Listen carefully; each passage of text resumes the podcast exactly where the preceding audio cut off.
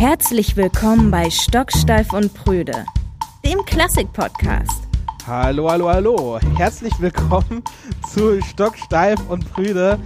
Äh, mein Name ist Yannick und ich bin hier offensichtlich mit äh, drei Spielkindern unterwegs. Wir haben hier so Würfel aufgebaut. Äh, die brauchen wir nämlich für unser Thema heute.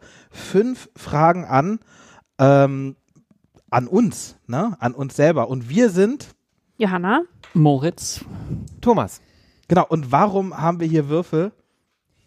Ähm, das kann man nicht so genau erklären, aber es wird vielleicht nachher trotzdem noch mal eine Rolle spielen. Ja, ist gut. Ähm, Wir nehmen heute nämlich unsere Weihnachtsfolge auf und wir haben uns ein bisschen überlegt, wie wir das letzte Jahr Revue passieren lassen können und wie das so ist in dieser besinnlichen Zeit, vielleicht auch ein, einen kleinen Blick in die Zukunft werfen und vielleicht auch ein bisschen was über uns selber rausfinden und über die anderen. Also ich habe bin sehr gespannt. Ich habe ein paar Fragen vorbereitet. Ihr habt Fragen vorbereitet. Meine sind mal besser, mal schlechter. ich glaube, die schlechten sind die guten eigentlich. Ah, das sagst du jetzt. okay. Naja, hat denn, hat denn irgendjemand was erlebt in letzter Zeit, was er jetzt hier berichten möchte? Warte, wir würfeln, wer anfängt. Ähm, fünf. Äh, eins. Zwei. ich habe meinen Würfel verloren. Ja, da, ja. Da, ah, okay. Äh, vier. Ja, okay, ich fange an. Ähm, ich habe ähm, ganz viel erlebt eigentlich. Es ist gerade eine riesen Umbruchsphase und es gibt irgendwie ganz viel, was da gerade so passiert bei uns im Orchester. Und ich habe aber auch die ganze letzte Woche in Hamburg ähm, verbracht und ganz viel ähm, Chormusik geprobt mit ähm, Jesu meine Freude von Bach. Und das ist ja eine ganz wunderbare Motette und das war ganz toll mit dem Chor mal wieder zu arbeiten, so intensiv. Und gab es da auch ein Konzert oder habt ihr nur geprobt? Das waren nur, äh, nur Proben und Konzerte gibt es vielleicht im Februar. Mit, mit. Weihnachts-, mit dem Weihnachtsprogramm? Nee, das ist kein Weihnachtsprogramm. Okay. Das äh, ist auch Bach äh, kann ja auch nicht weihnachtlich sein, obwohl Wie? für dich Bach schon auch mit Weihnachten viel zu tun Ja, weil ich, ich will, will unbedingt erzählen, ich habe in diesem Jahr endlich wieder äh, ein Weihnachtsoratorium gespielt. Und für mich gehört das einfach zu Weihnachten dazu, Weihnachtsoratorium zu spielen. Eigentlich auch so eher so nicht nur eins, sondern so, so vier, fünf. Ähm, und im letzten Jahr habe ich halt keins gespielt. Und das hat mich sehr, sehr traurig gemacht, weil irgendwie, ja, ich weiß nicht, das, das gehört einfach zu Weihnachten dazu. Ich weiß nicht, wie ihr das seht, aber. Ja, ich habe immerhin gestern eins gehört. Das war auch sehr, sehr schön in Kiel. Und ähm, ja, irgendwie waren alle auch total überrascht, dass es stattfinden konnte und so. Und es wurde fast alles andere dort auch schon abgesagt. Und es war tatsächlich das einzige Weihnachtsoratorium, was dieses Jahr dort stattfindet. In, in Kiel. Ja. Das einzige Weihnachtsoratorium in Kiel. Oh, wow. Mhm. Und war das dann trotzdem nicht voll oder war das dann brechend voll? Also es war, ähm, glaube ich, also vor der Abendkasse, es war bis auf sieben Karten ausverkauft. Mhm. Und Restkarten dann an der Abendkasse sind natürlich auch weggegangen. Weil normalerweise, wenn es in einer großen Stadt nur ein Weihnachtsautorium geben würde, in einer Stadt, dann das ging ja gar nicht. Ja, Ja, ja. 5000 Leute würden vor der, vor der Tür warten. Ja, Aber das ist zurzeit nicht so. Aber 50 Prozent dann. ja, besetzt. genau. Okay. Ja, das war bei mir auch so. Das war so, so viele Abstände und das war also mehr Mhm. als sicher. Das, Super. also es war auch voll, war auch ausverkauft, aber die, die, die Kirche war sowieso so klein, dass das irgendwie, äh, ja. Ich finde das ja immer ein, also diese Oratorien sind immer so ein toller Hybrid, weil es sind ja meistens, äh, die, die Chorsänger und Sängerinnen sind ja meistens Laien, Laienchöre, die sich da ähm, irgendwie Profimusiker und Musikerinnen einkaufen und natürlich auch die Solistinnen. Und das ist auf der einen Seite manchmal ein bisschen schwierig, intonatorisch und rhythmisch, aber eben kommt auf die Qualität einfach der Leute an, die da, die da im, im Chor sind. Aber gleichzeitig ist es eben auch so, so ein Gefühl von Gesellschaft, die da zusammenkommt. Und das kann, finde ich, was richtig Besonderes sein. Also ich äh, erinnere mich, dass das irgendwie zu meiner Jugend total dazugehört, immer in diesen, jetzt wenn ich das mir heute anhören müsste, würde ich wahrscheinlich rausrennen und schreien, weil also da waren nicht nur die, die, die Leute, die gesungen haben, sondern auch die Leute, die, die geschrubbt haben, natürlich, äh, also ihre Instrumente gespielt haben, waren äh, alles andere als hochprofessionell und Aufnahme äh, für die Hochschule. Aber ähm, das war trotzdem, also ich weiß nicht, als äh, 13-, 14-Jähriger da so mitzu, mitzuspielen, das war für mich irgendwie schon was Besonderes. So und so, so große Angst vor dem ersten genau, Einstieg. So ja, diese, total, total boah, viele Ängste. Ich weiß noch, ich habe mich immer so gefreut als Cellist auf diesen ersten Lauf, dieses Das war irgendwie so spannend, weil es so schnell war und so damals, hat mich so richtig gefordert. Ja, und das Cello hat ja, hat ja den kürzesten aller von, von diesen Läufen. Ne? Ja, ja, erst, die erste, erst die erste Geige, die einsetzt, dann die zweite Geige, dann die Bratschen und dann die Celli, die das eigentlich quasi nur noch so kurz so um die Ecke führen. Ja, aber die müssen ja viel mehr Wege zurücklegen auch. Hast du nicht auch mal, also weil eigentlich geht das Weihnachtsoratorium ja mit, äh, mit, mit der Pauke los Mhm. und hast du nicht mal erzählt, also weil die Pauke, also die Pauke hat zwei Töne, äh, also bam, bam, bam, bam, bam, ne? Und du hast, hast du mir das erzählt, Thomas? Ja. Äh, äh, du hast es mal gehört und es gab nur eine Pauke. Naja, das war so, es gibt ja, ähm, es gibt ja ähm, Land auf, Land ab seit ein paar Jahren immer so Wohnzimmer-Weihnachtsoratorien vor Weihnachten, was ich ja ganz toll finde, meistens von Musikhochschulen aus, initiiert von irgendwelchen Menschen, die in einer großen WG wohnen und irgendwie ein großes Zimmer haben, manchmal ja dann auch über mehrere Zimmer verteilt. Ähm, und äh, manchmal mit erstaunlicher Qualität dann da irgendwelchen Leuten, die da diese Solo-Arien singen. Ähm, und das haben wir auch in Hamburg gemacht, ähm, auch eine sehr, sehr schöne Tradition da. Ähm, und es wurde auch alles echt aufwendig organisiert. Ich glaube, das war vor zwei Jahren oder so. Und ähm, da waren dann echt erstaunlich viele Leute in dieser Wohnung in Hamburg ähm, und es wurden sogar Pauken organisiert, damit das alles irgendwie auch wirklich gut klingt. Ähm, und dann hat man halt gemerkt, dass die große Pauke nicht durch die, durch die Eingangstür durchpasst. und dann äh, gab es halt nur eine Pauke und das ist dann schon auch ein super Anfang. Dum, dum, dum, dum. Dum, dum, dum, dum, dum. ähm, den, die andere Pauke gab es halt nicht, aber herrlich, war trotzdem herrlich. Aber hat die dann nicht die ganze Gruppe so ersetzt? Weil ich könnte mir vorstellen, wenn die, also wenn man das weiß und alle anderen dabei sind, Alle dass dann so dumm, wirklich die Pauke und dann diesen einen Ton dumm alle zusammen singen. Das stimmt, das ist irgendwie nicht passiert, aber wir waren auch im Nebenraum und es war irgendwie kompliziert. Dann hätten die eigentlich auch von draußen spielen können, die Pauken. Ja, das stimmt. Weiß nicht, was die Nachbarn Also, gesagt ja, haben. wollte gerade sagen, aber- im Hausflur ist dann, oder nur die eine, dann ist es ein bisschen weniger laut. Ja, aber es ist echt hervorragend, wie man das dann hinkriegt, da trotzdem diese drei Bach-Trompeten dann in so einer Wohnung sitzen zu haben, die ja wirklich sehr anspruchsvolles Zeug zu spielen, ne? aber 1A.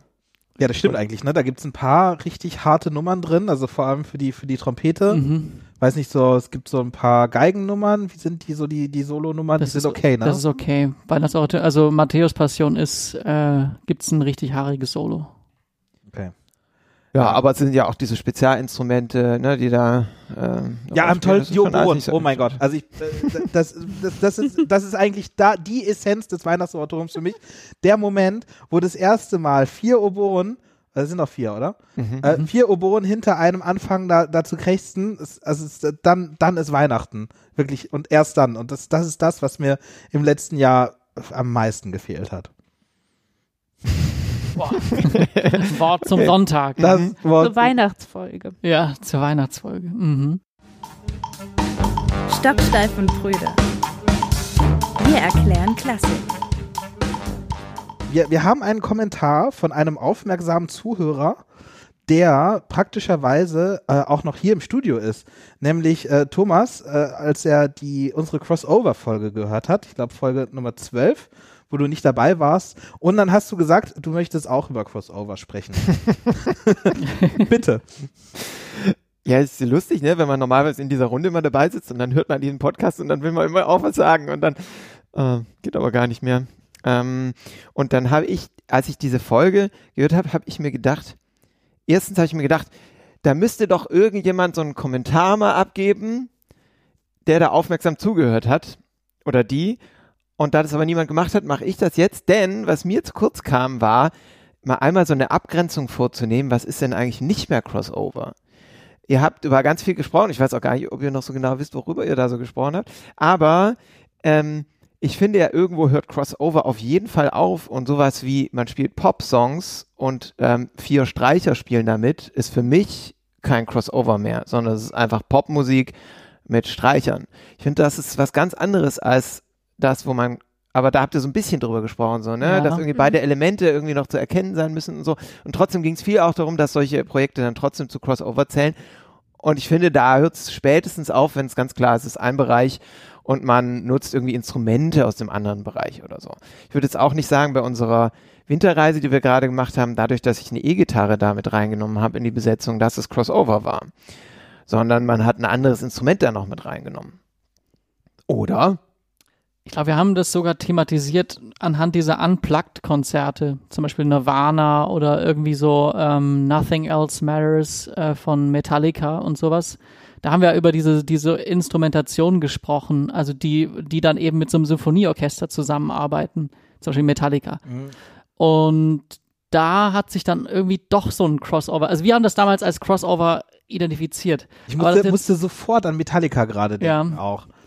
Aber das wo ist das ja, halt, wo das halt schwierig ist, weil da, also da, da sozusagen zu dem or- originalen Ro Rocksong kommt dann eben diese Instrumentation dazu und die alleine dadurch, dass es ein Symphonieorchester ist, passiert irgendwie doch was mit der Musik. Und wären es nur vier Streicher, wäre das nur so ein Quartett, dann wäre es Pop, aber dadurch, dass das so so viel Raum einnimmt, ist es da, also es ist wirklich nur, weil es da ein Orchester ist, finde ich, ist es schon Ja, finde ich auch. Ähm, ich glaube, es ist nur einfach wichtig, dass äh, irgendwie das einmal festzuhalten, dass es da so ähm, irgendwo eine Grenze gibt, ab der es kein Crossover mehr ist. Wo, Ja. wo man die dann immer genau zieht und so, aber dass man wirklich bei vielen Sachen, die langläufig dann auch oft als Crossover bezeichnet werden, eigentlich sagen muss, das ist überhaupt kein Crossover. Das ist einfach Popmusik. Punkt. Mhm. Oder es ist, wobei andersrum weiß ich gar nicht, wie das ist. Das wollte ich irgendwie noch, ja. Wie wäre das denn, wenn da ein Streichquartett sitzt, was solche Popsongs spielt als Arrangements für Streichquartett? Ähm, naja, das äh, hängt dann davon ab, wenn das sowas wie Wooden Elephant ist, die das super kunstvoll machen, dann finde ich, ist das schon Crossover. Wenn man aber einfach ein Arrangement von Eleanor Rigby von den Beatles spielt, hm, finde ich, ist das einfach. Hm. Es kommt halt so drauf an, weil deswegen aber irgendwo auch hört es trotzdem auf, oder? Vor allem auf der anderen Seite, finde ich. Das wie jetzt die andere. Seite. Ja, die, die andere Seite mit, es ist eine Band und die holt sich einfach ein paar Streichinstrumente dazu. ja, auf jeden ich. Fall. Aber da haben sie ja dann auch eine andere Funktion irgendwie. Da ist es dann so, wenn du jetzt eine reine Gattung Streichquartett, die es halt so im klassischen Betrieb irgendwie ja so verankert ist, holst und damit dann Arrangements spielst oder andere Stilrichtungen, dann ist es trotzdem irgendwie noch so ein bisschen, schwappt das in diesen Crossover-Bereich rüber, finde ich. Klar. Deswegen auch dieses Sinfonieorchester-Beispiel, das ist so verankert in der klassischen Musik, dass Mhm. es sich irgendwie, selbst wenn die eigentlich reine Popmusik spielen, nicht davon komplett trennen lässt.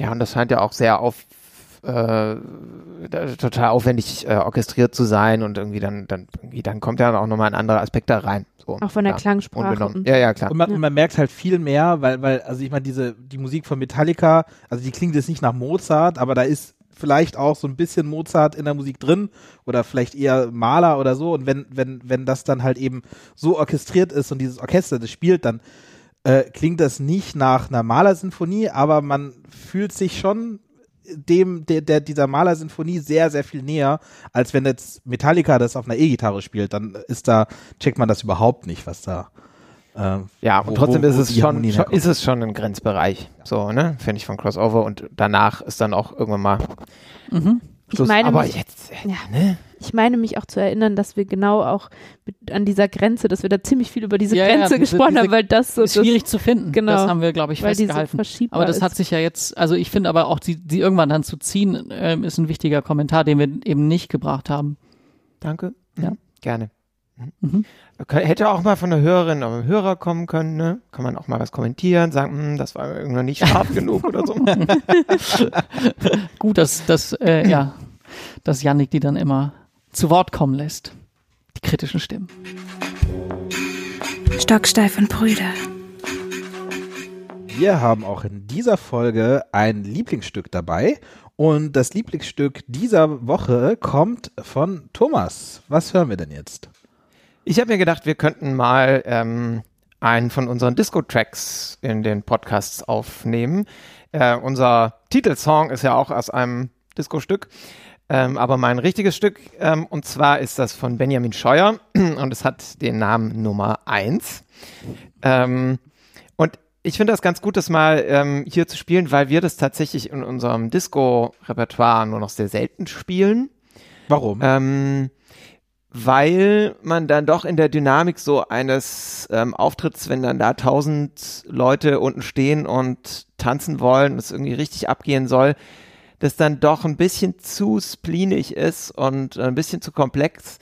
Ähm, und manchmal spielen wir es trotzdem noch, aber bei vielen ähm, Situationen ähm, entscheiden wir uns dann doch am Ende für ein anderes Stück, weil wir mittlerweile auch so wahnsinnig viel Repertoire haben, dass das äh, sowieso immer eine Qual der Wahl ist, was wir davon spielen, was nicht. Ähm, und Benjamin selbst hat auch zu diesem Stück gesagt, so, nachdem er das erste Konzert von uns dann damit gehört hat, ähm, wenn er gewusst hätte, wie so ein Abend funktioniert, dann hätte er auch anders komponiert. Aber, apropos Nummer eins, das war wirklich eins der ersten Stücke oder eines dieser ersten Stücke, die wir bei unserem allerersten Disco-Auftritt 2015 ähm, gespielt haben. Ähm, das war schon relativ spektakulär, finde ich, so, wenn man da an diesem Abend gemerkt hat, krass, was da noch so alles möglich ist, so mit diesem, mit dieser Art von Musik. Und äh, also quasi ein Pionierstück für diese neue Musikclub-Musik-Sparte. Ähm, Und man muss zur Ehrenrettung ähm, des, dieses, dieses Tracks sagen, wir haben ihn vielleicht in 80 Prozent der Konzerten tatsächlich gespielt. Also jetzt in letzter Zeit haben wir so viele neue Werke dabei, aber also und es wurde, wurde getanzt. Es wurde dazu ganz viel getanzt. Also sozusagen es ist jetzt kein sozusagen Stück, was nicht funktioniert. Wir haben es ganz oft im Programm gehabt. Und musikalisch äh, findet ihr es sehr stark, oder? Auf jeden Fall. Also äh, Benjamin ist ein, also wir haben ja schon mal hier auch gehabt im Podcast, ein total vielseitiger Komponist, wie man jetzt auch wieder hört. Nummer 1, gespielt vom Orchester im Treppenhaus aus unserem Disco-Album von Benjamin Scheuer.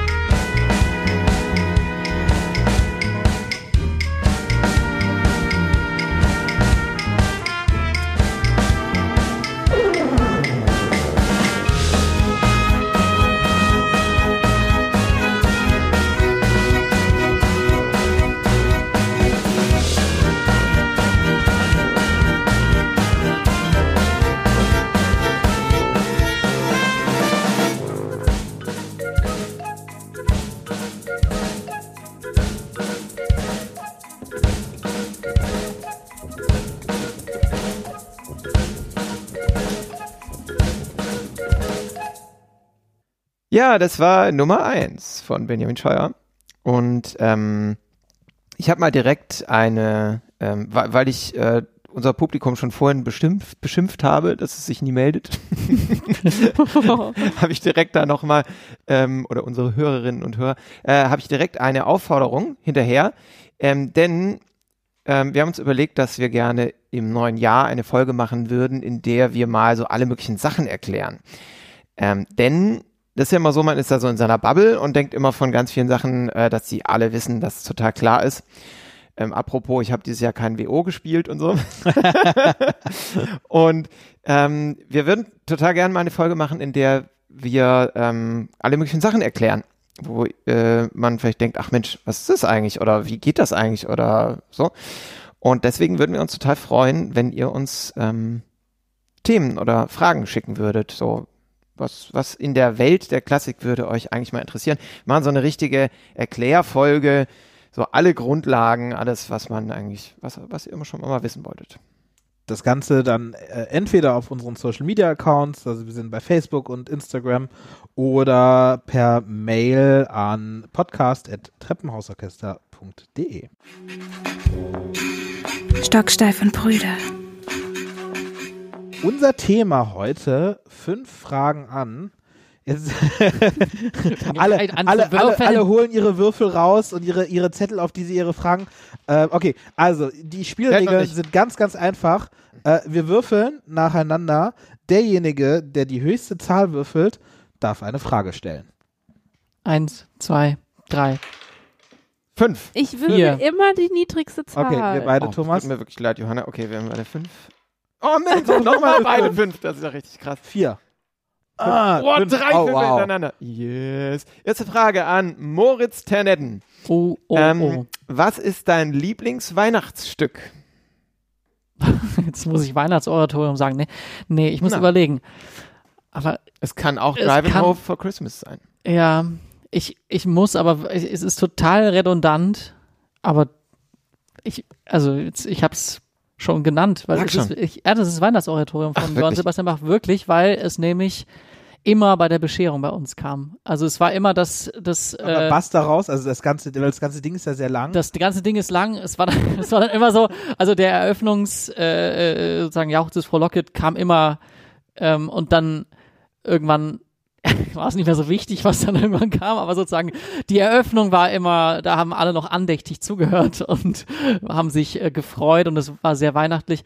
Und dann irgendwann, ähm, spätestens bei irgendwie Erbarme dich, dann ging es noch zu anderen, obwohl das natürlich auch die schönsten Nummern dann auch noch kommen. Ich habe mir das gerade eher so vorgestellt, dass du jauchzet, frohlocket, so der, der, der kleine, der kleine Moritz halt einfach so Geschenkpapier auseinanderreißt und, und Geschenke auseinanderfetzt. Nee, also wir haben immer so einen äh, ähm, Weihnachtsbaum gehabt, den wir, da haben wir uns alle rumgesetzt und dann ähm, sozusagen den Weihnachtsbaum genossen äh, mit der Musik zusammen. Es klingt wie gesagt total biedermeierlich äh, spießig, aber das es war, aber ich fand es total schön, ehrlich gesagt.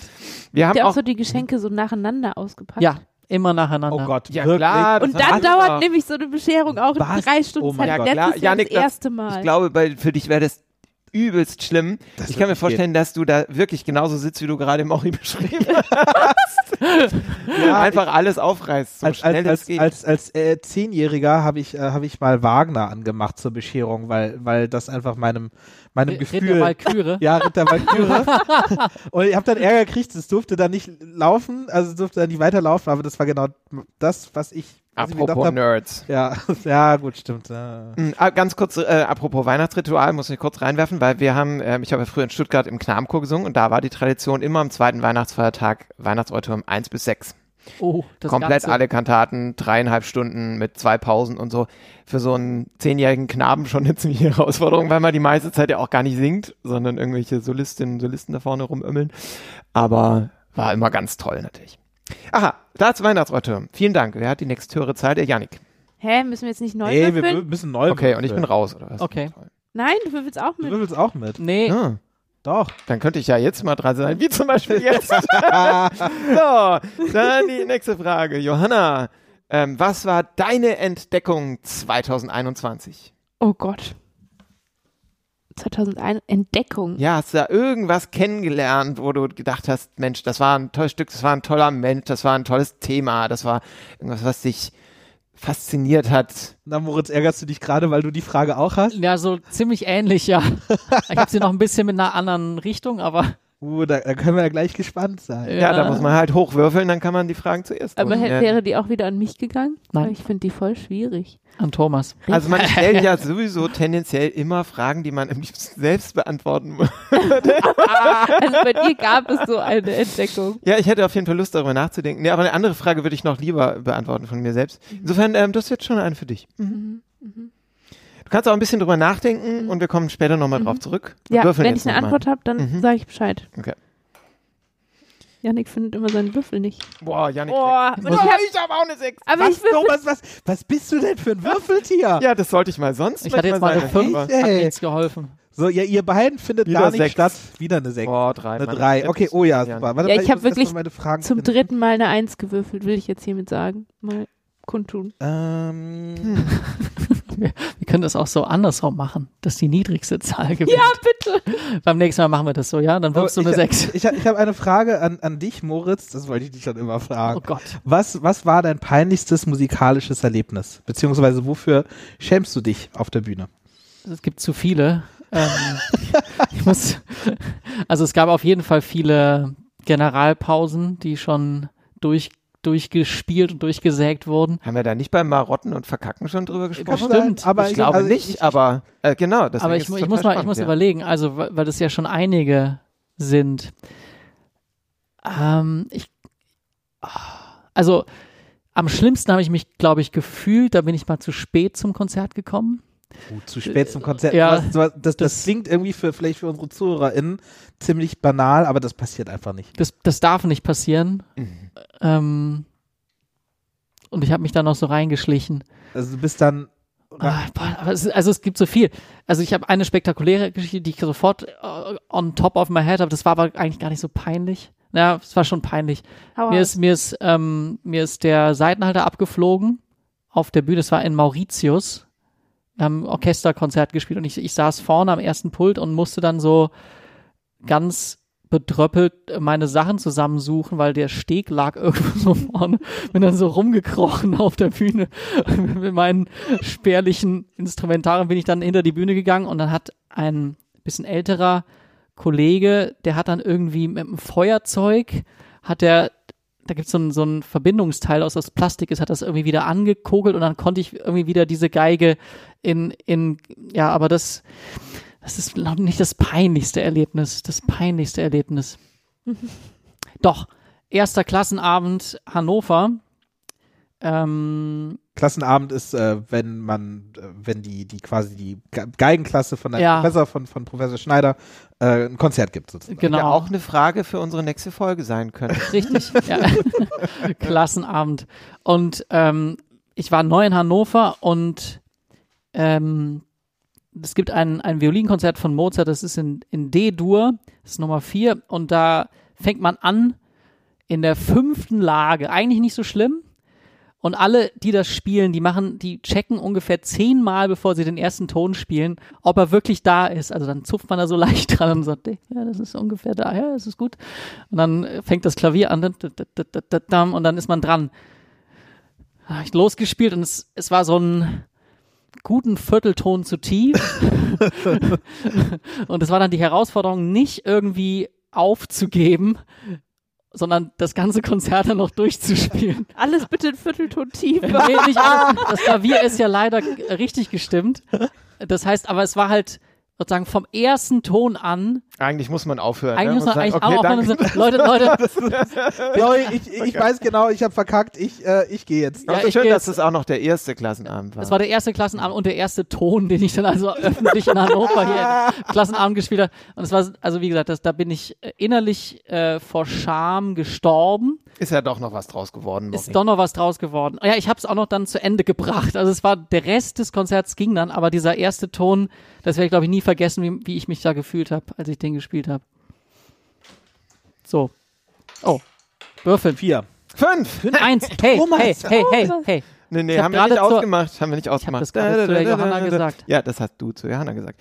Also, ähm, dritte Kategorie, random Frage. Ach so, apropos, genau, das haben wir noch gar nicht gesagt. Wir haben nämlich Kategorien, in denen diese Fragen unterteilt sind. Nicht, dass ihr euch wundert. Es gibt, äh, es gibt Weihnachtsfragen, es gibt Fragen zum letzten Jahr, es gibt äh, random Fragen und es gibt Fragen zur Musik und es gibt Fragen zur Zukunft. Ich habe irgendwie ganz stumpf, weil ich einfach jetzt dauernd dran bin irgendwie auch, ähm, einfach der Reihenfolge nachgefragt. Und zwar, die nächste Frage, random Frage, Yannick. Oh. Ist es wirklich so, dass es egal ist, ob man einen Wein für 8 oder 50 Euro kauft? Oh, das ist, das ist eine sehr gute Frage, Thomas. Ähm, oh, da, da könnte ich jetzt auch wirklich sehr lange drüber reden. Ähm, das stimmt nicht. Es ist nicht egal. 8, 58 Euro ist noch nicht der Sweet Spot. Ähm, es gibt so, es kommt drauf an, wo der Wein herkommt. Ähm, aber es gibt quasi für jede Weingegend äh, eine, wenn wir sagen, so eine Summe, äh, ab der es sich, also die quasi den, den Aufwand noch rechtfertigt, den man, den man im Weinberg betreibt, um die Qualität des Weines besser werden zu lassen. Aber äh, 50 Euro ist es nicht. Also es, es wird zwar, also sa sagen wir so, ich denke vielleicht so für 15 Euro äh, kann man dann halt wirklich so alle, alle Spielchen betreiben, die jetzt so ein Winzer machen kann. Also so eine Handlese und dass man dann die Leute rumschickt, dass die dann nochmal die, die unreifen Trauben ausselektieren, dass man sowieso überhaupt Trauben selektiert. Ähm, dass man dafür sorgt, dass halt wirklich die, die, die, die, die Traubenqualität perfekt ist und dann später im, im Keller, dass man dann halt äh, das, das zum Beispiel im Holzfass lagert, das kostet ja auch nochmal Geld. Äh, dann sind das dann alles neue Fässer, die sind ja auch nochmal teurer. Ähm, und dass man dann eine ganz neue, tolle, moderne Anlage hat. So, das sind alles Dinge, die dann halt eben den Preis nach oben treiben, aber ähm, ab einer gewissen Summe, sagen wir mal, ja, was habe ich vorhin gesagt, 15, Euro? 15. Ab 15 Euro ist das durch keinen Aufwand mehr zu rechtfertigen. Wobei, das kann man natürlich auch auf die Spitze treiben. Es gibt, es gibt, ähm, es gibt so eine Geschichte aus dem, aus dem Bordelais, dass äh, irgendwie, ich weiß nicht mehr, ein, ein, ein Weingut, äh, was, keine Ahnung, ich- ah, ich weiß nicht mehr welches, aber einer der großen Bordeaux-Weingüter, die haben dann halt äh, im, nachdem es geregnet hat, sind die dann wohl mit dem Hubschrauber über, über die, über die, über die Weinberge geflogen, um die, um die, also um den, um die Trauben zu trocknen, damit die halt ernten konnten, äh, also damit die halt lesen können. Ähm, das, das kostet dann auch viel und dann ist es vielleicht okay, aber äh, das ist dann Weingut gewesen, wo der Wein wahrscheinlich äh, 800 Euro die Flasche gekostet hat. Ähm, genau. Deswegen, so gesehen, ist es egal, ob ein Wein 15 oder 500 Euro kostet. Ach krass. An dieser Stelle kleiner Quer Querverweis auf Yannicks Bierbrau-Podcast. Ja, äh, falls ihr hört Craft Beer and Friends, falls ihr mehr äh, nerdige Über- Sachen darüber, darüber Ja, hören hören. wollt. Ich habe mich echt kurz gefasst, aber ja, äh, sehr gut. So, die kleinste Zahl gewinnt. Eins, zwei, drei. Hä, dann bin ich aber. Eine Eins. Ich. ich hab. Janik, Jetzt habe ich natürlich die höchste gewürfelt. Ich habe gesagt, dass es so Hast du eigentlich schon eine Frage gestellt, Johanna? Nein, aber ich habe meine Frage Aber immer noch nicht dran. beantwortet. Ich habe sie auch schon wieder vergessen. Johanna, Eine Entdeckung. Zweite, oh, jetzt kommt aber schon die Johanna. nächste Frage für dich. eine random Frage. Wenn du bei der Müllabfuhr arbeiten würdest, würdest du dann das Auto fahren oder hinten dranhängen? Begründe bitte deine Antwort. Ich würde auf jeden Fall hinten dranhängen. Ich glaube, ich fände es super stressig, mit diesem Müllauto da überall so durch die kleinen Straßen zu buxieren und so. Und ich stelle mir den Job auch irgendwie trotzdem abwechslungsreicher vor. Immer mal, also man hat ja Bewegung, man sitzt nicht den ganzen Tag, sondern man läuft immer mal zu den Häusern und holt diese Mülldinger und so. Man bleibt auch irgendwie fit, ist an der Luft, auch wenn man relativ viel Müll riecht. Aber ich glaube, ich würde auf jeden Fall hinten draufstehen. Also finde ich es auch ganz cool, da so immer so drauf zu springen und dann so mitzufahren. Es hat sowas wie so von so alten Busfahrten oder Straßenbahnfahrten, wo man noch so reinspringen konnte. Schade, dass es das nicht mehr gibt, ne? Mhm. Wo man einfach so aufspringen kann. In Lissabon gibt es noch so eine, aber da darf man auch nicht aufspringen, aber die Straßenbahn gibt es noch. Ja, das stimmt, die ist toll. Ein, äh, kleinste Zahl gewinnt. Oh Mann. Mina, Bin ich nicht am Spiel? Zwei. Jetzt habe ich eine 6 gewürfelt. Meine Güte. Ähm, auf die Frage habe ich mich schon gefreut. Ähm, deswegen darfst du gleich nochmal was sagen, Johanna. ähm, wenn du beschenkt wirst an Weihnachten, lieber eine Überraschung oder lieber was, was du schon vorher kommuniziert hast und wo, wo du schon weißt, okay, das wird was Gutes. Weil das bei mir in der Familie sehr unterschiedlich und da wird sehr kontrovers drüber diskutiert und jetzt freue ich mich auf deine Antwort. Auf jeden Fall Überraschung. Auf jeden Fall. Weil, also ich finde so dieses ganze Geplane vorher und dann, also ich mag es auch nicht, wenn ich so viel gefragt werde, was ich mir denn jetzt wünsche, weil da fallen mir auch überhaupt keine Sachen ein. Und ich glaube, es ist wirklich eigentlich jetzt, also es ist sehr selten, dass ich wirklich bei einem Geschenk denke, okay, nee, da, das brau also damit kann ich jetzt gar nichts anfangen. So. Du bist also eine gute Geschenkbekommerin. Ja, So. würde ich schon Gutes sagen. Ziel. Sehr gut. Ich, also wir sind da, wir sind da ähnlich. Ich kann nur sagen, dass es mir sehr oft gelingt, dann aber auch wiederum Geschenke zu verteilen, die leider nicht so gut ankommen. Weil da andere Familienmitglieder ganz anders ticken, die dann sagen, hättest doch mal besser sagen können. Naja. oh. Wir So, höchste ob- Zahl. Wir bleiben jetzt bei der höchsten Zahl. Johanna 2. ich bin in die Lücke gekommen, aber da Ja, ist Ja, darfst du noch noch mal. mal. Dann darfst du noch mal. Ja, nicht Du musst du. die 4 übertreffen. Fünf. Ja, Ach, 5. verdammt. Nächste Frage, Mori. Jetzt läuft's. Mm, Frage Johanna hat an immer noch keine Frage gestellt. Musikfrage an Yannick. oh nein. Und, und es ist auch eine richtig schwere oder vielleicht leichte. Schönste Komposition des 21. Jahrhunderts, die du gehört oder gespielt hast. Schönste Komposition des 21. Das Jahrhunderts. sind immer so Fragen, ne? Dann macht das Hirn so, hä? Und dann ist so alles leer. Wo soll man denn da anfangen? Ich bin gespannt. Jetzt muss ich halt erstmal überlegen, warte mal, ich, Ja, äh, eben. von, von wann bis wa- wann, wann die, wann das, äh, Johanna hat eine Idee dazu. Nee, ich habe eine Antwort auf meine erste Frage. Ja, dann mach kann mal, dann- so lange dann- überlegen. Ähm, und zwar, die Frage war doch Entdeckung von diesem Mhm. Jahr, oder? Ich glaube, meine Entdeckung ist ähm, so, ich habe mich ein bisschen reingefuchst in so ETF, bisschen was Mhm. mal an Geld anlegen und so. Und das ist so eine komplett krass tote Welt für mich gewesen, wo ich so gar keine Ahnung von hatte. Und ähm, mich da jetzt mal so ein bisschen reingefuchst habe, auch was da so für Möglichkeiten gibt, dann nachhaltig ähm, anzulegen und so und mal so ein bisschen, ja, vielleicht waren das auch die Corona-Zeiten, die einen dazu bewegt haben, ein bisschen zu gucken, dass man ein bisschen Geld zur Seite legt und so. Und ich glaube, das war eine sehr große Entdeckung für mich, dieser ganze Bereich. ETFs an dieser Stelle komplett auch für die Leute, die Musik musikalisch nicht so bewandert sind. Noch kurz erklären. Nein. EDF, das sind drei so Noten. Also das 21. Jahrhundert ist ja noch nicht so wahnsinnig lange Ja. gewesen. Also äh, jetzt äh, kommt jetzt ins 22. Jahr. Ähm, boah, das ist schwierig. Ich brauche noch ein bisschen Bedenkzeit. Ja, dann würfeln wir. Ich weiß schon ein Stück, was du total magst. Oh Mann. Eine 6. Oh nein, du auch. Ihr müsst nochmal, ihr Okay. müsst nochmal.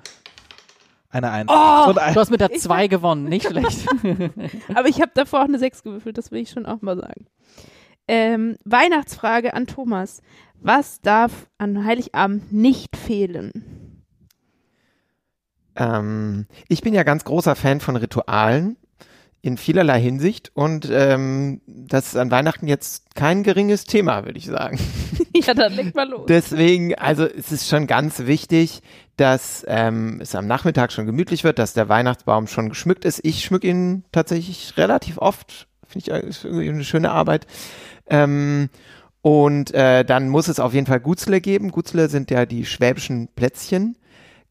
Klammer auf. Ich finde es ja schlimm, dass es in äh, manchen Gegenden kein extra Wort für diese Weihnachts ähm, ähm, Plätzchen gibt. Also manchmal sagt man ja Kekse dazu. Ich, äh, Kekse ich ist auch alles anders. andere. Ja, nicht. Kekse Aber Nein. Plätzchen sagt man doch auch fast überall, oder? Ja, aber es gibt Leute, die sagen Kekse. Entschuldigung, liebes Publikum, also liebe Hörerinnen und Hörer, wenn ihr Kekse sagt, aber ich finde, man muss dafür doch schon ein spezielles Wort haben, weil das gibt's nur vor Weihnachten, nur um Weihnachten rum. Ist irgendwie ganz speziell, macht man selber und so. Das kann nicht auch Kekse heißen. Also bei uns sagt man Brötle. Ich finde das auch irgendwie Ist auch falsch. nicht so ist auch gut. falsch, irgendwie so Ist auch Genau. kleine so- Brote. Genau, Klammer zu, bei uns heißt es Gutzle im Schwabeländle und ähm, die, die müssen auf jeden Fall nachmittags mal Kaffee irgendwie schon, muss es schon geben. Und dann ähm, ist mir auch wichtig, dass es erst Essen gibt und dann die Geschenke ausgepackt werden. Ähm, also diese Spannung, irgendwie das noch so, so, so, zu bewahren und dann nicht irgendwie gleich irgendwie, ja, und jetzt Konsum und dann isst man irgendwann mal noch was. Sondern ich finde schon auch, ich finde auch, das Essen wird aufgewertet und die Geschenke werden aufgewertet. Ist total das, ich bin wichtig. gerade schockiert, weil, weil ihr, ihr wart gerade schockiert, ist, dass ich mir ist nicht bewusst, dass das irgendwo anders anders ist. Ja, oder? Das Essen ist, dauert bei uns dann einfach drei Stunden. Mhm. Und deswegen, also ich könnte mir nicht vorstellen, dass das entspannt sein könnte zu essen. Naja, okay. Doch diese, diese Also, Vorfreude. Bei uns war es ja auch immer so, meine Eltern sind getrennt. Wir haben an Heiligabend bei beiden Elternteilen getrennt voneinander beschert. Und dann gab es erst das Weihnachtsessen. Und das war dann auch immer noch so ein richtiges Drei-Gänge-Menü mit übelst lang und ausgedehnt und so. Und Na gut, die Frage ging ja an mich, was mir nicht. Ist okay, wenn es bei euch anders ist. Aber ich kann es nicht verstehen. Oh, oh nein, mein Würfel. Danke, Ich habe ihn gefangen. es geht aber eigentlich nicht um Geschwindigkeit, aber Johanna ist nochmal dran. ich bin noch mal Oh, dran. Jetzt geht's los. Ähm. Janik, ich habe eine Frage, dar- über die wirst du dich sehr freuen. Was ist deine Lieblingsnummer aus dem Weihnachtsoratorium? Dieses Stück. alle Nummern, in denen die Bratsche nicht spielt. es sind so viele, ähm, meine, ja, oh, hm, das, äh, brich an, du schönes, du schönes Morgenlicht. Auf jeden Fall. Der Echt Choral- nicht die Sinfonia, der erste Nicht der Eingangsstück.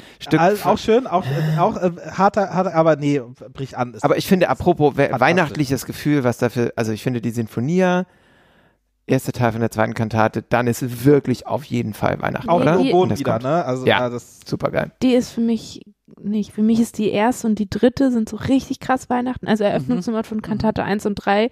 Vor allem von der dritten, weil irgendwie die zweite, die geht so nach innen und die dritte wieder so nach außen gefühlt. aber die, aber die erste Nummer, die könnte man jederzeit spielen. Also die, die, die, Wie bitte? Nein, ich finde das, Jauchzet, ja, frohlocket. ja, Jauchzet, frohlocket, das geht doch immer. Das nein. ist doch greift mich quasi das sommerlich. Intimst greift mich das an. ähm, okay, wir müssen das hier abbrechen. Vier.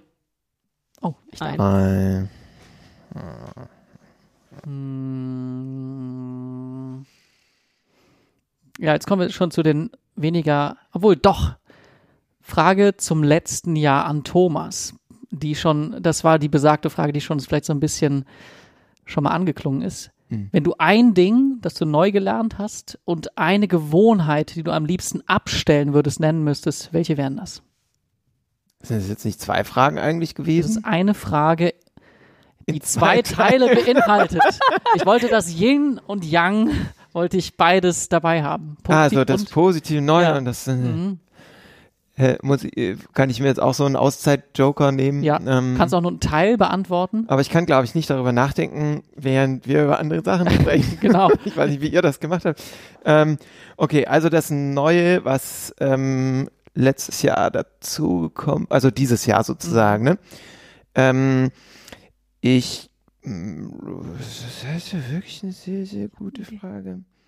Ähm, ich glaube, ähm, was für mich äh, spannend war, dass ich ähm, in ein paar Projekten ähm, Regie geführt habe. Und das äh, ist ja ein neuer Job in meinem Portfolio. Und das fand ich irgendwie ganz spannend, ähm, damit umzugehen und wie das alles funktioniert und wie man das so macht. Und äh, mal auf so eine Art an einem Projekt zu arbeiten. Jetzt auch nicht ganz neu, aber trotzdem war das dann schon irgendwie ganz klar mehr in diese oder fast ausschließlich in diese Richtung dann. Und was ich loswerden würde gerne, ähm, ja, das ist jetzt sehr persönlich. Mhm. Egal. Ähm, nein, ähm, ich, äh, oder einfach ähm, irgendwie was, was äh, tatsächlich mich dieses Jahr sehr beschäftigt hat, weil ähm, es alles ähm, sehr viel war, würde ich mal sagen, sehr viel Arbeit. Und ähm, es passiert mir, das kennen vielleicht viele, ähm, dass ich dann in so einen Tunnel komme und da irgendwie immer tiefer versacke und dann immer wieder Sachen mache, bei denen ich weiß, dass sie nicht gut sind und sie trotzdem mache. Ähm, und das ähm, finde ich erstaunlich, weil ich sonst immer das Gefühl habe, ich, ich bin da irgendwie sehr reflektiert und steuere das sehr, sehr. Aber sowas wie, ich habe irgendwie lange Zeit immer dann äh, auf meinem Handy, äh, wenn sowieso schon ganz viel los war, in jeder Pause dann noch irgendwie Spiegel Online gelesen. Also so ein Scheiß, wo man eigentlich weiß, das macht dein Hirn noch voller und kaputter und äh, du liest nur Scheißnachrichten. Und ähm, das habe ich immerhin schon äh, einfach abgestellt. Insofern bin ich schon losgeworden. Mhm. Mache ich nicht mehr. Kann man einfach mal nicht mehr machen. Richtig gut. Fünf! Sechs. Aber Mann! Hä? Ich ja, habe auch zwei sechs. Sechsen. Ach so, ihr Ich beide. mehr. und Ich habe so oft schon. Ja. Okay, ich muss aber. Muss aber. Okay. ähm, Janik, du hast auch noch nicht so viel gefragt, oder? Zwei Fragen durfte ich stellen. Ja, ich auch. Frage an Yannick. Drei. Oh, das ist schon die zweite Musikfrage. Das war meine Alternative. Dann stelle ich das mal an, noch eine andere. Warte mal. Aber die ist witzig, die Frage. Darf ich sie trotzdem stellen? Kannst du ja vielleicht alternativ. Gab es schon mal eine Situation, wo es um klassische Musik ging und du verschwiegen hast, dass du einer von denen bist, die auch klassische Musik spielen? Nee, weil als klassischer Musiker geht man ja mit so einer, mit so einer Grundarroganz an die ganze, an die, an, an die Kollegen ran, dass man das sowieso alles viel besser kann. Nee, habe ich, glaube ich. Ah, ja, doch, das mache ich eigentlich, ehrlich gesagt, mache ich das sehr oft, ja. dass du gar nicht sagst, Ja, also auf Partys und sowas ist das halt irgendwie, ähm, ist das, ist das halt großartig, weil wenn dann über solche Sachen gesprochen werden, ähm, kriegt man dann halt so, so ein Ein also wenn die dann über Filmmusik reden oder, Mhm. oder solche Dinge, kriegt man so einen Einblick darüber, wie jetzt halt irgendwie äh, normale Menschen ähm, so, ne, also man ist ja als Musiker, ist man ja sehr, sehr gefährdet, in so einer Blase zu leben, ne? Dass man einfach wirklich nur mit Musikern zu tun hat. Und ähm, da ist das eigentlich total äh, lehrreich, ähm, sich da ja, unter, unter, unter das Publikum zu mischen. Das ist ja, das ist einfach so. Die, die Menschen, die zu, zu unseren Konzerten kommen, dass die haben einfach weniger Ahnung von, also oftmals weniger Ahnung von Musik als die Leute, die auf der Bühne sind. Das ist ganz normal. So Und deswegen ist das äh, super, super heilsam auf Partys, einfach mal nicht zu sagen, dass man da irgendwie Ahnung von hat. Und äh, ja, das habe ich sehr oft gemacht, weil man dann schon auch irgendwie so einen Einblick bekommt und dann streut man dann so ein paar Fragen rein und so, ah ja, interessant, interessant. aber was dir, also um, Ja. um das nochmal zu spät Habe ich die Frage falsch verstanden? Nee, aber ich habe sie in eine gewisse Richtung gedeutet, die du jetzt in die, also war es dir schon mal so peinlich? Also sozusagen, dass, Ja, du, okay, dass, dass du das bewusst verschwiegen hast, ähm, damit es, damit das nicht auf dich zurückfällt, sag ich jetzt mal so. Nee, nee, das habe ich nie gemacht. Nee, Okay. also vielleicht so mit, mit, mit zwölf auf jeden Fall. da, da hat man, glaube ich, mit ganz anderen Unsicherheiten zu tun. Aber inzwischen ist das, glaube ich, finde ich das äh, cool, klassische Musik zu machen, ehrlich gesagt. Das ist äh, nichts, wofür man sich irgendwie schämen sollte. Als Bratscher wiederum ist es Danach hättest du fragen sollen. Thema. Okay. Okay. Vier. Eins. fünf. Oh Mann! So, ich muss mal ganz kurz meine Fragen finden. Mm, Komm, wir machen die Zukunftsfragen am Schluss, oder? Äh, Moritz, von welchem Künstler hättest du dir gewünscht, dass er ein Weihnachtslied schreibt? Also ein richtiges, was man singt, so abends mit der, okay. Hm, Das könnte auch eine Künstlerin sein. könnte eine Künstlerin sein. Absolut. Mhm. Mhm. Muss es jetzt ein Komponist oder eine Komponistin sein oder kann es auch einfach frei. irgendeine Figur der, der Weltgeschichte? oh, ähm, das ist jetzt schwierig. Wenn ich einen Komponisten oder eine Komponistin nehme, dann haben die wahrscheinlich irgendwas geschrieben, was ich einfach nur zu blöd bin, nicht zu kennen. Ähm, deswegen sage ich, mein Lieblingsmaler, Caravaggio. Was der für ein Weihnachtslied geschrieben hätte, das hätte ich wirklich gerne. Der war ja, Was der hätte war ja, der denn für ein Weihnachtslied ge geschrieben? der war ja Mörder und wahnsinnig, also der hat, der war jähzornig und quasi unkontrollierbar und hat, äh, musste ganz oft in seinem Leben fliehen, weil er gesucht wurde. Und die, die Bilder, die sehen eben auch, also sozusagen diese, die Figuren, die da abgebildet werden, sind zum Teil irgendwelche ertrunkenen Prostituierten und die dann halt die äh, heilige Mutter Maria darstellen und so. Der hat, der hat richtig sozusagen on the edge gelebt, sage ich jetzt so ein mal. Weihnachtsoratorium, so was so richtig abgründig ist, wo am also wenn der, ja, wenn der ähm, ein Weihnachtslied geschrieben hätte, ich glaube, das wäre, das hätte ich mir, würde ich mir gerne anhören. Das wäre sehr obskur. Nicht so ganz weihnachtlich, aber äh, das würde mich auf jeden Fall interessieren. Das, Viel Besinnliches gibt's ja sowieso, ne? das Okay, ist wir überhaupt nicht die. Antwort, die ich erwartet habe. Yes! Oh Sechs. Ich darf schon wieder. Okay, gut, dass ich mir so viele Fragen äh, vorgenommen habe. Mm, Aber bei fünf ist Schluss, ne?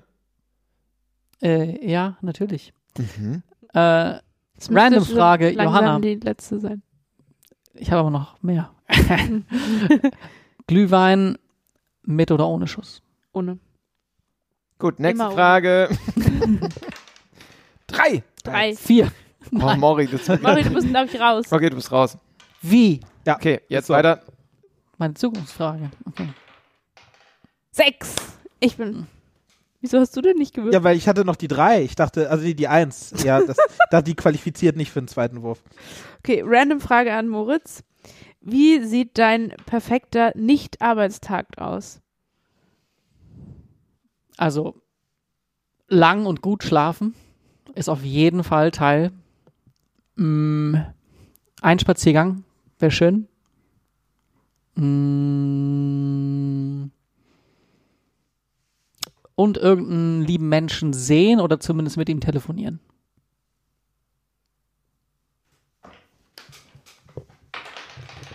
Eins. Zwei. Wieder sechs. Jetzt komme ich hier ran mit meinen ganzen Fragen. Ähm, eine Vergangenheitsfrage an Thomas vom letzten Jahr. Wenn es etwas, also was gab es für einen Moment oder für eine Sache im letzten Jahr, die du, wo du sagen würdest, genau so bitte nochmal? Mhm. Also wenn man sagt ja immer so, oh, das will man ändern im nächsten Jahr oder das fand man irgendwie nicht so cool, aber da, so die Sachen, die man sagt, ja, das war richtig geil. Oh, das war ja schon irgendwie auch ein langes Jahr, ne? Das muss man ja erstmal jetzt so durchdenken, was dann so alles war. Ähm, ach, ähm, ich komme ja ganz schnell immer irgendwie auf das erste Mal auf Norderney ins Wasser springen, aber das war so der, der Moment, von dem ich immer erzähle, das kann es doch nicht gewesen sein. okay, ich denke mal drüber nach. Weiter würfeln. Sechs. Sechs. Janik, ich lasse den Vorzug. Gut. Oh nein, ich habe meine, meine Fragen gelöscht. Ähm, nee, habe ich doch nicht.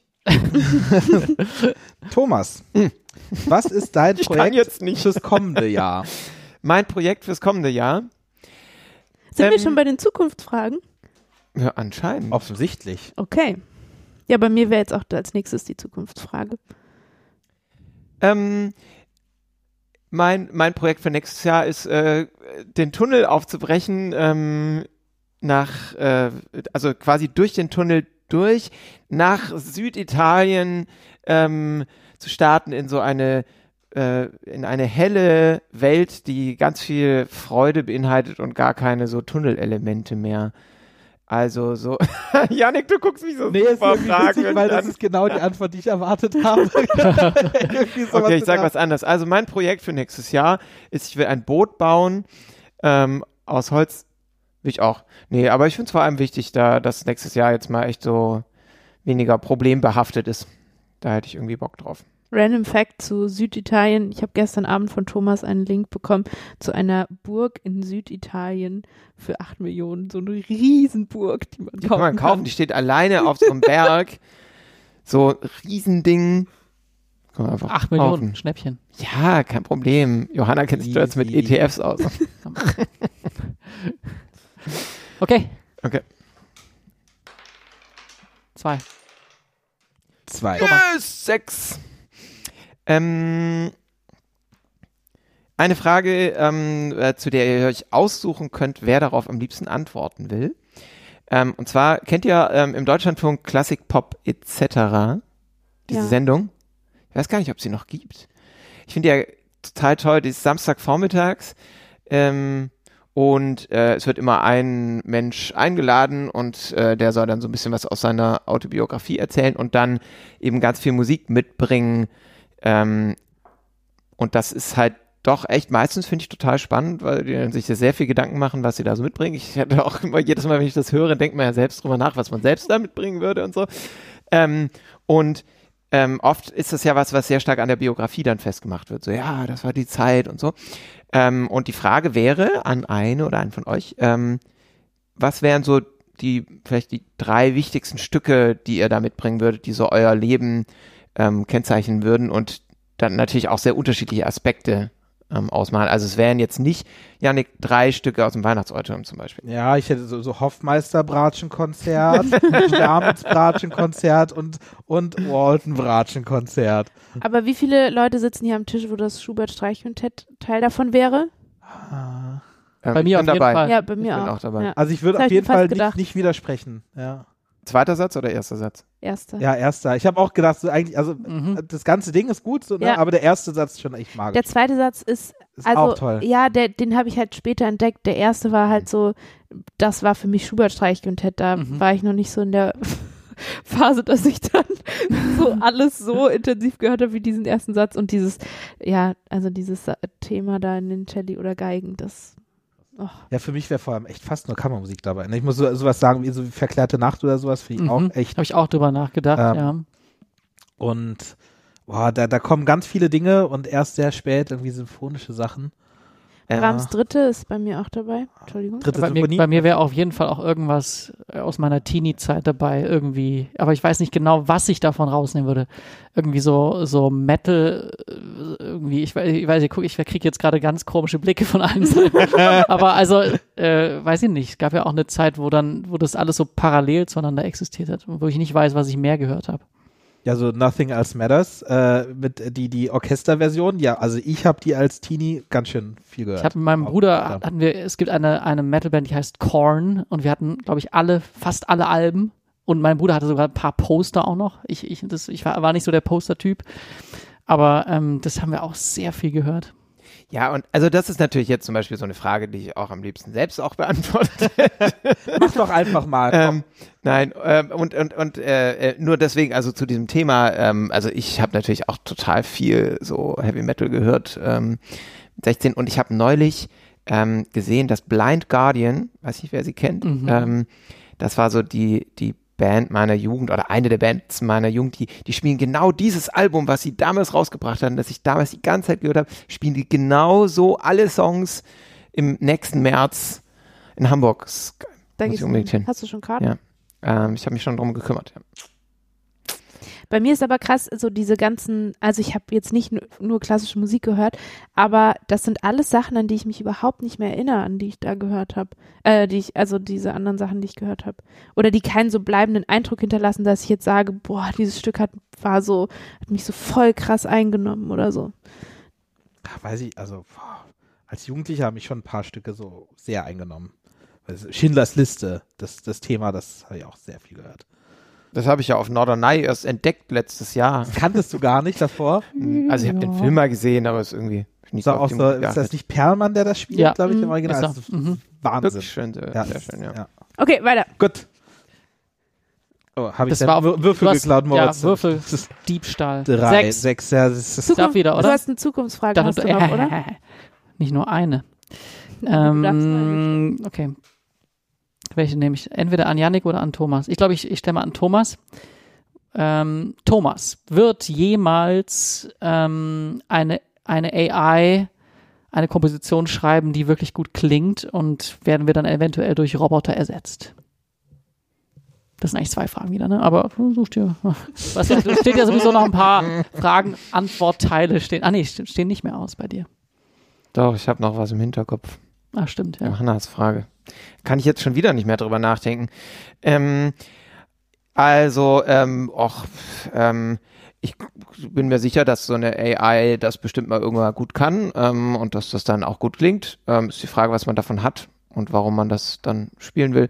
Aber das ist ja so eine zurzeit ja total interessante Frage. Könnten wir auch mal drüber diskutieren, so das Digitale und was für eine ähm, was für einen Sinn das macht. Habe ich heute gerade wieder darüber diskutiert, ob das, weil das im theatralen Rahmen ja durchaus ähm, manchmal Sinn macht und in der Musik irgendwie ist mir noch nichts über den Weg gelaufen, wo das Sinn macht äh, oder Sinn ergibt, dass das so das Erlebnis ersetzt. Und ähm, deswegen ähm, habe ich schon die Befürchtung, dass da irgendwann mal ähm, das dahin geht, dass alle nur noch in digitaler Weise äh, Musik mh, genießen und irgendwie gar nicht mehr zum Konzert gehen, weil das ist ja alles so anstrengend, da muss man irgendwo hingehen, da sind andere Leute und so. Aber eigentlich bin ich überzeugt, dass Musik so stark ist in diesem Live-Moment, dass man da niemals die Menschen ersetzen wird, die das machen und die es auch vor Ort hören. Deine Frage hat ja vielleicht so ein bisschen diesen Hintergrund, dass das, ich glaube, war das das Beethoven-Orchester? Die haben ja eine, eine Einige, einige, einige, aber es, Versuche. also, ja, genau, ja. es gab den Versuch, äh, zum Beispiel vom, vom Beethoven-Orchester Bonn, äh, Beethovens zehnte Sinfonie, von die, die einfach, da gibt's nur so Fragmente und so Aufzeichnungen, die so ganz lückenhaft sind und sowas und die dann halt eben äh, durch eine AI äh, eben dieses, dieses Werk äh, vollenden zu lassen. Mhm. Weiß nicht, wie es klingt, aber ich weiß nur, ich Top wurde, ziemlich schrecklich, ja. ja, ja, ich habe Bisher- hab, bisher ich klar- hab hab ich nur alle gehört, dass es nicht, nicht gut äh, gewesen sein soll. Aber Ja. ich find, also ich finde die Idee halt richtig cool, dass man halt irgendwie so eine AI mit äh, mit allen Werken von Beethoven füttert und dass die dann so weit ist, dass die dann dieses Stück fertig schreibt. Äh, das, den, den, die, den Gedanken finde ich cool. Aber Ja. sie kann sich ja auch nur, also sie kann ja dann nur auf dem Stand komponieren, auf dem Beethoven war. Und wenn Beethoven weiter länger leben würde, würde er ja ganz anders komponieren und sich selber ja auch wieder verändern. Und das ist ja eigentlich das Spannende, finde ich, an KomponistInnen und den Werken, die sie so im Laufe ihres Lebens schreiben. Das stimmt. Und ähm, wenn wir gerade schon die ganze Zeit bei Bach sind, also keine AI auf der Welt, glaube ich, kann jemals so eine Fülle von unglaublichen Ideen äh, bringen, wie allein schon im Weihnachtsoratorium ähm, da sind. Ich meine, das ist alles irgendwie die gleiche Tonsprache, das könnte die AI auch, aber trotzdem ist jedes Stück unfassbar toll und ganz einzigartig. So, das kann ich mir, glaube ich, nicht so richtig vorstellen. Und äh, die Frage bleibt, ob wir jetzt so viel davon hätten, ob das jetzt ein Computer macht oder ein Mensch. Vielleicht Ich habe hab das tatsächlich egal. schon mal gehört. Äh, ein, ein Werk, das, wo, wo einem, einem, einer AI ganz viele Bachsche Orgelwerke eingespeist wurden und dann musste das was aussprungen. Ich glaube, du hast es auch damals gehört. Ähm, in Esslingen und äh, sein. das Resultat war wahnsinnig langweilig. wirklich. Also wirk wirklich, ähm, ja, also ich war so, ich war so, ähm, ja, irgendwie beruhigt, dass es, dass es so schlecht funktioniert hat. Das dauert noch ein paar Es, es dauert noch, es dauert noch. Paar Wir haben noch, wir haben noch ein bisschen, Jahrhunderte. Noch ein äh, ja, Verschnaufpausen haben wir noch. Äh, apropos, äh, mir ist jetzt, ich habe ich hab jetzt ganz lange über meine Frage äh, nachdenken dürfen, was mein Lieblingswerk des 21. Jahrhunderts ist. Und ah, ich habe ganz viel hin und her überlegt und ich weil man könnte so vieles sagen. Ähm, und ich glaube, ich nehme ein Stück, was ihr auch alle kennt, was wir sogar gespielt haben zusammen und was wir vielleicht auch bald wieder spielen werden, nämlich äh, Jesualdo Dub von Niko Djevic. Äh, welches ich halt so geil finde, weil es dort so einen richtig coolen Effekt gibt, ähm, der der auch noch äh, auch noch richtig sinnvoll ist, weil es Weil er auf der so, Bratsche ist. weil auf der Bratsche ist. Nein, weil es ist ja, ist ja, ist ja oft so, dass das neue Musik, ähm, das neue Musik ja so ganz viel mit Effekten spielt und dann musst du halt irgendwie mit deinem Bogen auf die Seiten hauen oder irgendwie, was weiß ich alles. Ähm, und das ist meistens so Sachen, wo ich mir denke, so, das, das hat überhaupt keinen Sinn. Aber bei diesem Gesualdo da von Nikodjevic, was sowieso super schön und sphärisch ist und total äh, ich habe es das erste Mal im Dunkeln gehört, im Garten meiner Schwester. Und ich musste dann reingehen, weil da war so ein Waschbär. Und das, das Stück ist schon total spooky und da ist so ein Waschbär rumgelaufen. Es hat die ganze Zeit geraschelt. und ich war dann draußen in der Finster, ich musste rein und konnte es nicht mehr we weiterhören. Und da gibt's so einen Panflöten-Effekt. Und das wusste ich gar nicht, wenn man auf der, auf der tiefsten Seite auf der Bratsche sehr, sehr, sehr, sehr hoch spielt, dann klingt das wirklich wie eine Panflöte und das ist super schön. Ich war, ich war sicher, dass du jetzt Carolyn Shaw sagst. Oh, natürlich. Ja. Das ist mir nur nicht eingefallen. Ja, klar. Okay. Ich habe schon so genickt, als du gesagt nee, okay. Oh, wir haben Oh. ganz viele Sechsen. Ich, ha ich habe eine Sechs, du hast auch eine Ich Sechs, auch- Okay, aber gut, bist du deine Zukunftsfrage schon losgeworden? ja, das heißt, du bist. Dann bin ich dran. Voll die witzige Frage. Alle sind so tiefgründig. Ich meine es überhaupt. Also sie ist auch ein Ticken tiefgründig, aber ganz anders. Moritz, ähm, später mal in einem Haus wohnen oder in einer Wohnung? Boah, das ist schwer. Das weiß ich echt nicht. Ich bin da 50-50. Also ich, ähm, von zu Hause aus kenne ich natürlich das Haus sehr gut und dann als Student die Wohnung. Jetzt, ähm, hm. Also ich, ich empfinde mich ein bisschen nomadisch, deswegen wird es wahrscheinlich eher die Wohnung als das Haus. Aber das weiß man ja immer nicht. Wer hat denn, ist denn jetzt seine Zukunftsfrage noch nicht losgeworden? Eine von zwei habe ich schon. Ähm, Du, ich oder? bin an meine noch nicht losgeworden. Ich habe ja auch noch eine Antwort noch nicht losgeworden. weißt du deine Antwort denn? Ich finde es schon schwierig. Aber ich, ich wähle jetzt mal einfach aus. Ähm, Situation, Sommer, das ist gerade sowieso irgendwie eine ganz gute Vorstellung. Sommer, ähm, Sommer mit dem Boot unterwegs und dann ans Ufer fahren und da ist so ein riesiger, Stra äh, riesiger Strauch Brombeeren und es ist August und der hängt voll mit Brombeeren und man isst ohne Ende und es hört einfach nicht mehr auf und schmeckt so geil und Wo war das? dies- dieser Überfluss, ähm, hier so äh, 500 Meter von hier. Da war ich auch schon mal dabei, als wir das gemacht haben. Ja. Das ist sehr gut. Und äh, das finde ich so eine Situation, so dieser Überfluss, der einfach da ist und man muss gar nichts tun und es ist einfach nur schön und warm und ich bin dabei.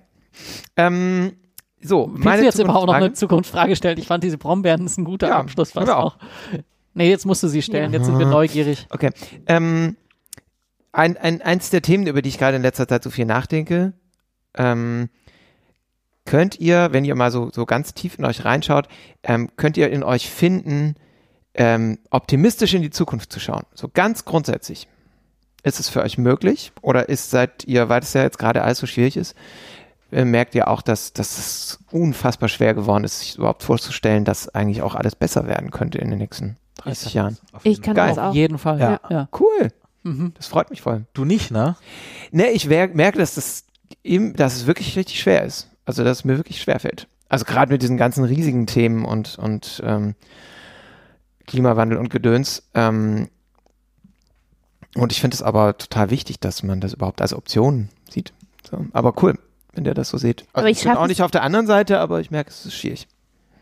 Ich, also ich glaube, ich finde es eher im Gegenteil voll schwierig, diese Bilder wirklich zu verlieren von einem, wie es äh, sein wird oder würde, wenn es alles irgendwie gut auch sich entwickelt. So.